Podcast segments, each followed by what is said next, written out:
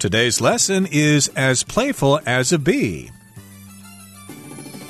Hi, everybody. My name is Roger. Hi, everyone. I'm Kiki. And today we're going to talk about bees, those buzzing little insects that scare us when they fly too close to us. Oh, there's a bee. It might sting me.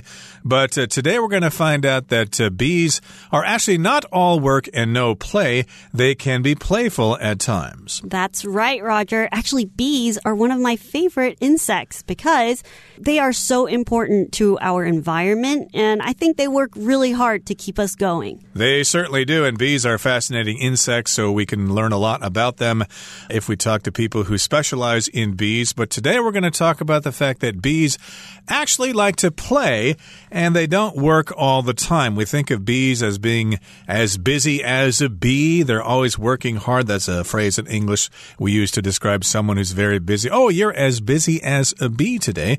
But the title of today's lesson is As Playful as a Bee. So, yes, Indeed, bees can be playful. Let's find out what this is all about. Let's listen to the first part of our lesson, and we'll be right back as playful as a bee. We often claim to be as busy as a bee, but do we ever say that we want to play like a bee? In our eyes, these little winged insects always seem to be hard at work making honey and pollinating flowers.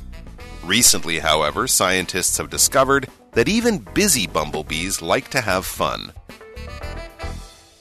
Okay, so the title is As Playful as a Bee. As I said earlier, this comes from the phrase as busy as a bee. And we use this construction to talk about a lot of different things using animals or whatever, like as clever as a fox or something like that. These are just ways to describe certain people or things. Right. So if you're going around work, you're working nonstop, and people see you zooming around the office, running from here and there, working really hard, people will usually say, Oh, Lisa, she's as busy as a bee. Indeed. So let's find out what this is all about. Let's take a look at the first paragraph. It says, We often claim to be as busy as a bee, but do we ever say that we want to play like a bee? We always think of bees as being busy, or when we're busy, we always say, I'm as busy as a bee, but we never say, I'm as playful as a bee today. We don't think of bees as being insects that like to have fun. In our eyes, these little winged insects always seem to be hard hard at work making honey and pollinating flowers. Those are the things that bees mostly do, right? Right. And actually, there are so many different types of bees in their little colony. Each bee, they have their own roles. Like there's worker bees that have to go and pollinate and bring back things to create honey. And then there are certain bees that are just in charge of taking care of the queen bee. So there are so many things that these bees have to do. And that's why we're always thinking thinking that bees are so hard at work. And like it says here, be hard at work. So we know that usually when somebody is hard at work, it means that they're really focused on the task that they have to take care of or that they're responsible for. And that's why even in bee colonies, they have specific jobs for different types of bees. Exactly. So they may be hard at work making honey, or they might be hard at work pollinating flowers. Now, flowers have this powder in them called pollen, and this is a verb here. It refers to insects, mostly bees, that take pollen from one flower to another so that that plant can be fertilized and start to produce fruit and things like that. So that's why bees are so important. If all the bees are gone, we're in big trouble. No more apples, everybody, along with lots of other vegetables vegetables. And so that's what bees do. They pollinate flowers. Recently, however, scientists have discovered that even busy bumblebees like to have fun. I guess there are different kinds of bees, right, Kiki? Right, there are. Worker bees, queen bee, and, you know, little bees that have to stay in the hive to take care of the baby bees, the larva. Exactly. And of course, here we've got uh, a bumblebee, which is kind of hairy, it's kind of furry, and it has a special hum sound. And of course, they live in small colonies in holes that are underground. But uh, we like bumblebees because they're very cute, they're kind of furry, and they're kind of big, and they make that kind of humming sound. So when we hear that, we kind of get scared. Oh no, a bee! Run away!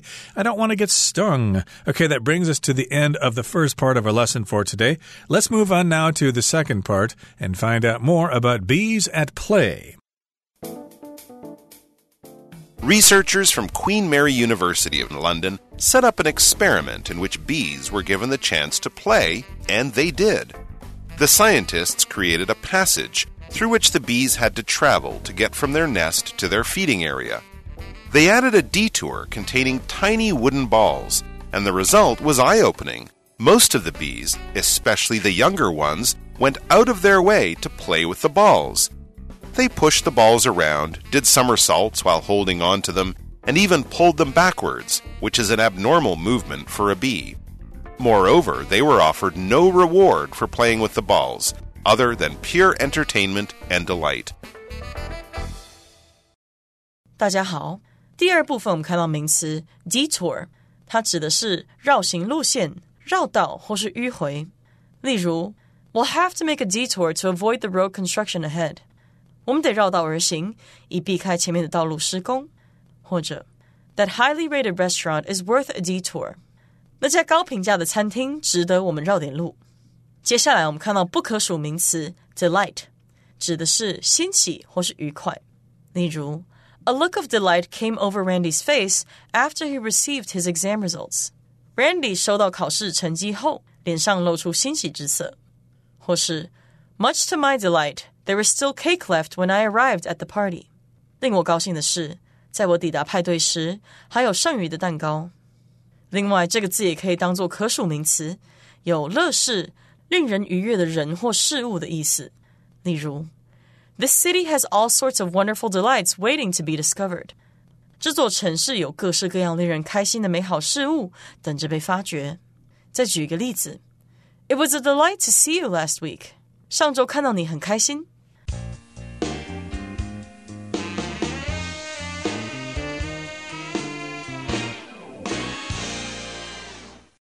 Okay, so we're going to London here. We've got researchers from Queen Mary University of London.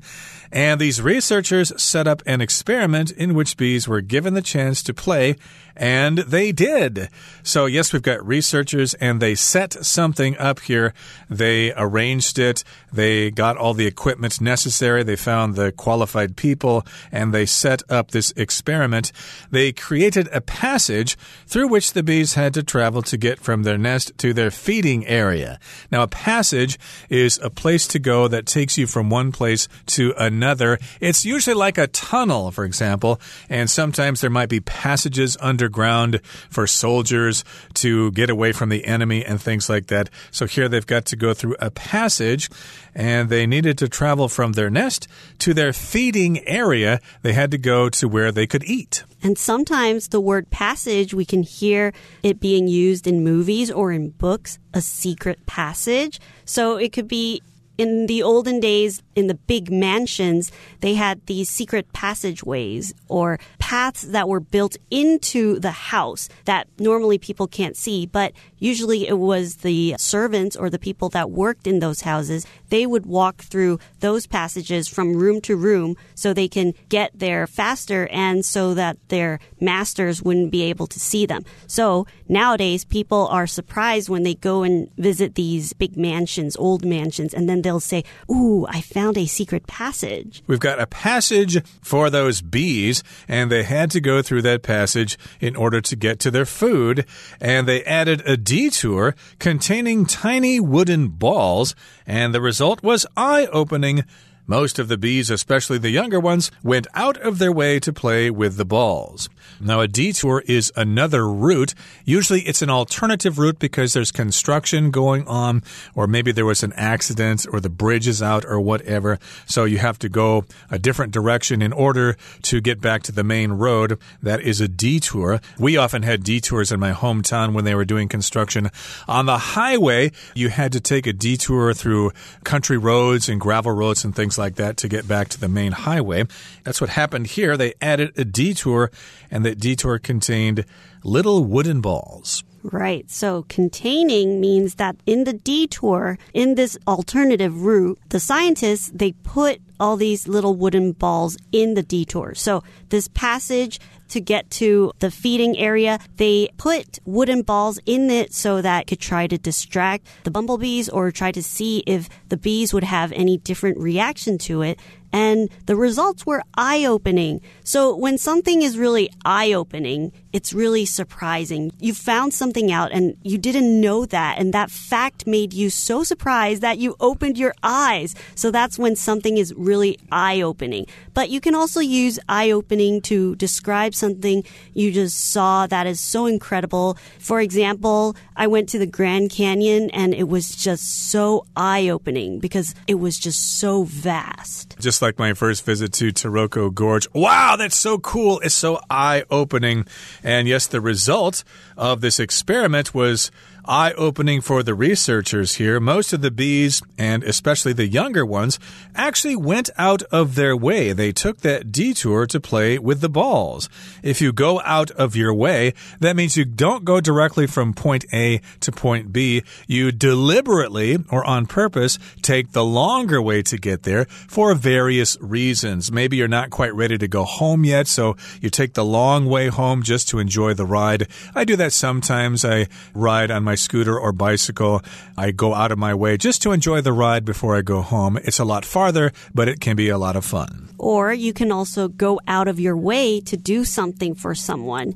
Iris has been so busy with her work that I went out of my way to prepare a meal for her when she got home. So because Iris, she's been so busy, I know that she wouldn't be able to take care of herself. So I stayed at home and made a nice dinner for her. So when she came back from work, she could have a nice meal. That was very thoughtful of you, Kiki. Of course, Iris is very hardworking and somebody should make her dinner every day and every night. But in any case here, these bees went through the detour. They took the detour and they did that in order to play with the balls. They went out of their way to play with those little wooden balls. That does sound fun to play with wooden balls. You can juggle them, you can play catch with them, you can do all sorts of things with them. And here's what happened with the bees they pushed the balls around, did somersaults while holding onto them, and even pulled them backwards, which is an abnormal movement for a bee. So they did all sorts of things. They pushed the balls around. That's pretty easy to understand. And they also pulled those balls backwards, which is abnormal. It's not normal. Bees don't normally do that. Right. So abnormal movement means that this is something that they don't usually do. To them, this is not their normal behavior. So that's when something is abnormal. So another way to use abnormal is I love to talk. Kiki loves to talk. So when when I'm not talking, when I'm feeling sad, Roger notices that's abnormal behavior. Kiki's just sitting there quietly. I need to go check up on her. Indeed, that is abnormal. It's unusual. So, that of course happens rarely. But in any case, here, that's abnormal for bees to actually be moving backwards. Moreover, or also in addition, they were offered no reward for playing with the balls other than pure entertainment and delight. Now, in order to get dolphins to play tricks and things like that, of course, you give them a reward, a piece of fish or something like that. But in this particular case, they were not offered a reward. They were not offered something sweet to eat or some yummy pollen or something like that. They just played with those balls for pure entertainment and for pure delight. So they were doing this, they were playing the balls purely because they wanted to. Nobody told them to. They decided this is what I wanted to do because this is fun. Playing with this wooden ball is fun. So that's part of what entertainment and delight is. So for entertainment, it's when you're doing something that makes you happy. For example, if you're watching a movie, that's a form of entertainment, or listening to music, that's another form of entertainment. And delight is just something that makes you very happy. Right. You might take delight in uh, helping somebody do something like cook dinner for them, for example. Okay, that brings us to the end of the second part of our lesson. Let's move on now to the third part. We'll listen to it first. This astonishing evidence supports the scientists' hypothesis that even bumblebees could potentially experience feelings and emotions. As such, they should not be seen merely as tiny workaholics, but as complex creatures that both work hard and play hard. 第三部分我们看到形容词 astonishing，它的意思是惊人的或是令人惊讶的。例如，The archaeologists made an astonishing discovery in the Egyptian desert。那位考古学家在埃及沙漠里有惊人的发现。又或者说，The magician performed an astonishing trick。那位魔术师表演了一个令人惊奇的戏法。 另外，这个字去掉字尾 ing，就会变成动词 astonish，它有使吃惊、惊讶的意思。例如，Kyle's improved test scores astonished his teacher。Kyle 的考试成绩进步让老师大感惊讶。再举一个例子，Peter was astonished when he learned he had won the writing contest。Peter 得知他赢得了写作比赛之后，大吃一惊。接下来我们看到单字 evidence， 它是名词，意思是证据、佐证或是证物。举例来说，There is no evidence that Joe did anything wrong。没有证据证明 Joe 做错了什么。又或者是，Do you have any evidence to support your claim？你有证据可以支持你的主张吗？另外，这一个字也可以当做动词，意思是证明或是显示。例如，Rabbits live in this forest as evidenced by the tracks in the snow。 有兔子住在这片森林里，这点可以从雪中的足迹得到证明。再举一个例子，The success of the marketing campaign is evidenced by the increase in sales。销售量的增加证明了行销活动的成功。最后，我们看到副词 merely，它指的是仅仅、只不过。例如，It wasn't an order; it was merely a suggestion。它不是命令，它只是个建议。也可以说，Since I have very little furniture, it merely took a few hours to move out of my apartment。由于我的家具很少，所以我只花了几个小时就搬出了我的公寓。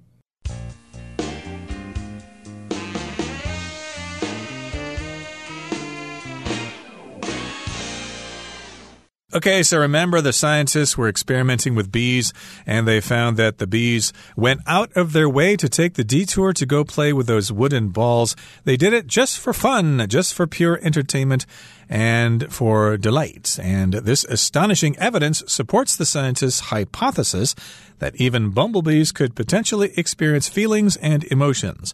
If something's astonishing, it's really, really surprising, it's almost shocking, and evidence is proof that something happened. And evidence sometimes when we see a police case, they need more evidence to build their case. So they need to find hard proof that this is exactly what happens. So detectives, they will go around the crime scene and look for evidence because they need to prove that whatever they're thinking or what their conclusion is, they need to have proof. They need to have evidence. So in this case, they also need evidence to show that, okay, their hypothesis, they're guessing, they're thinking that bumblebees, they actually can experience feelings. They can experience emotions too. Exactly. And of course, these results supports the scientists' hypothesis or their theory that even bumblebees might experience feelings and emotions. And as such, they should not be seen merely as tiny workaholics, but as complex creatures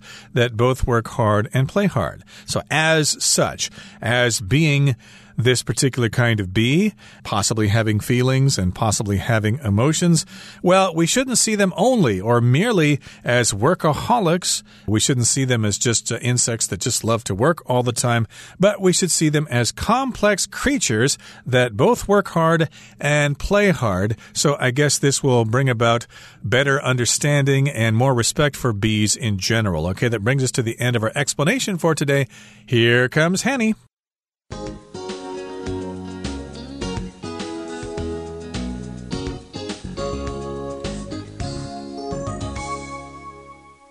各位同学，大家好，我是 Hanny。我们接下来练习刻漏字的题型。那我们就来看看文章的五个题目。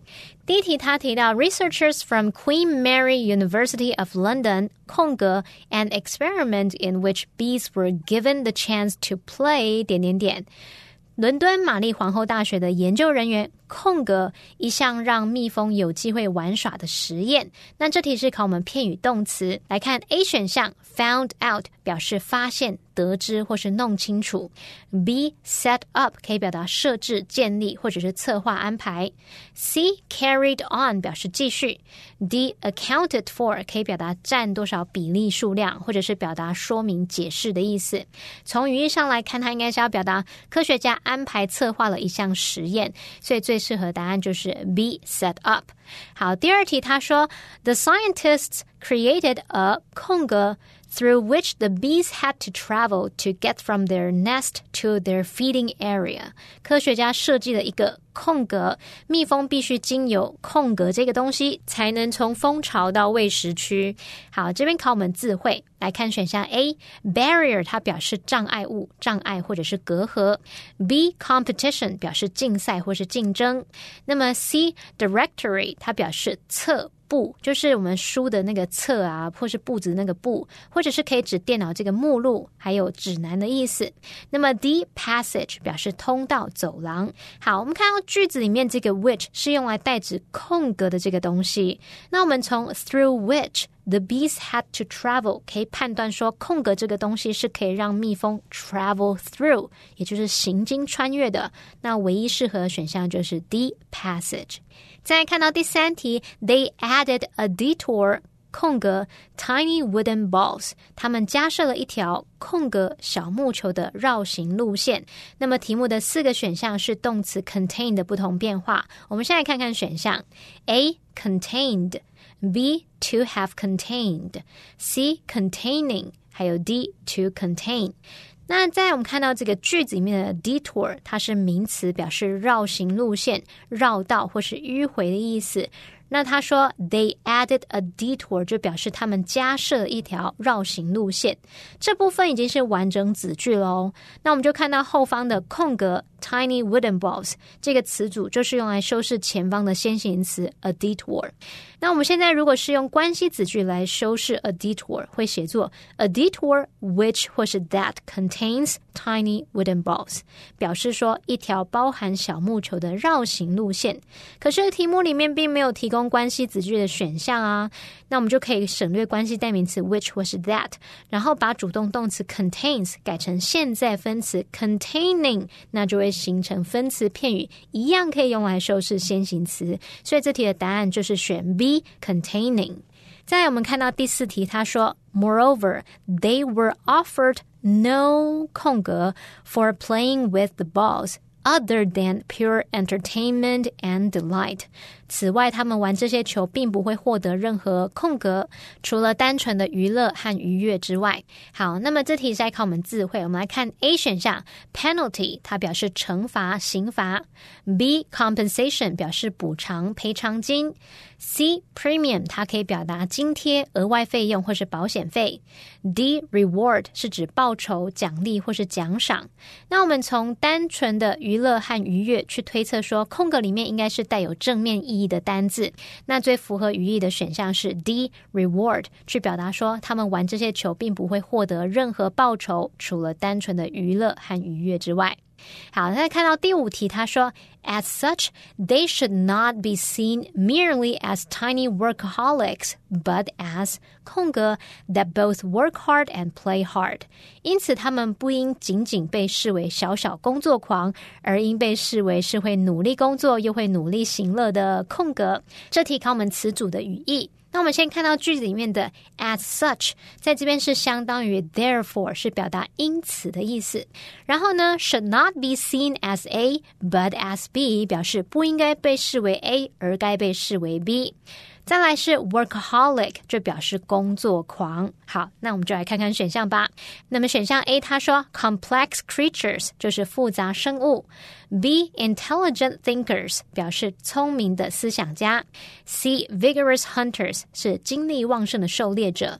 那么 vigorous 就是形容精力旺盛的、活力充沛的。那么 D ambitious beings 是表达雄心勃勃的生物。我们用到 ambitious 这个形容词是形容企图心的。有抱负的或是有野心的。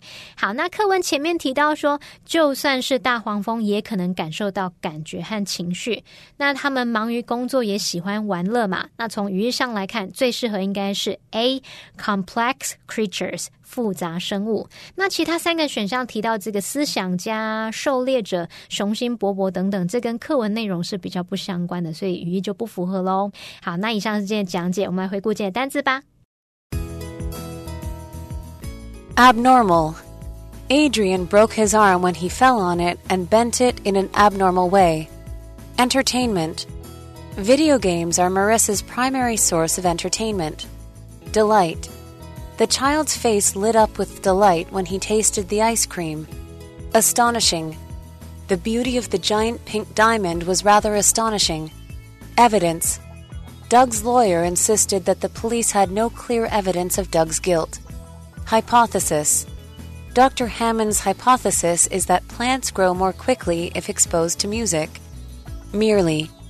Don't blame me, Mabel said to Leslie, as I was merely following your suggestion.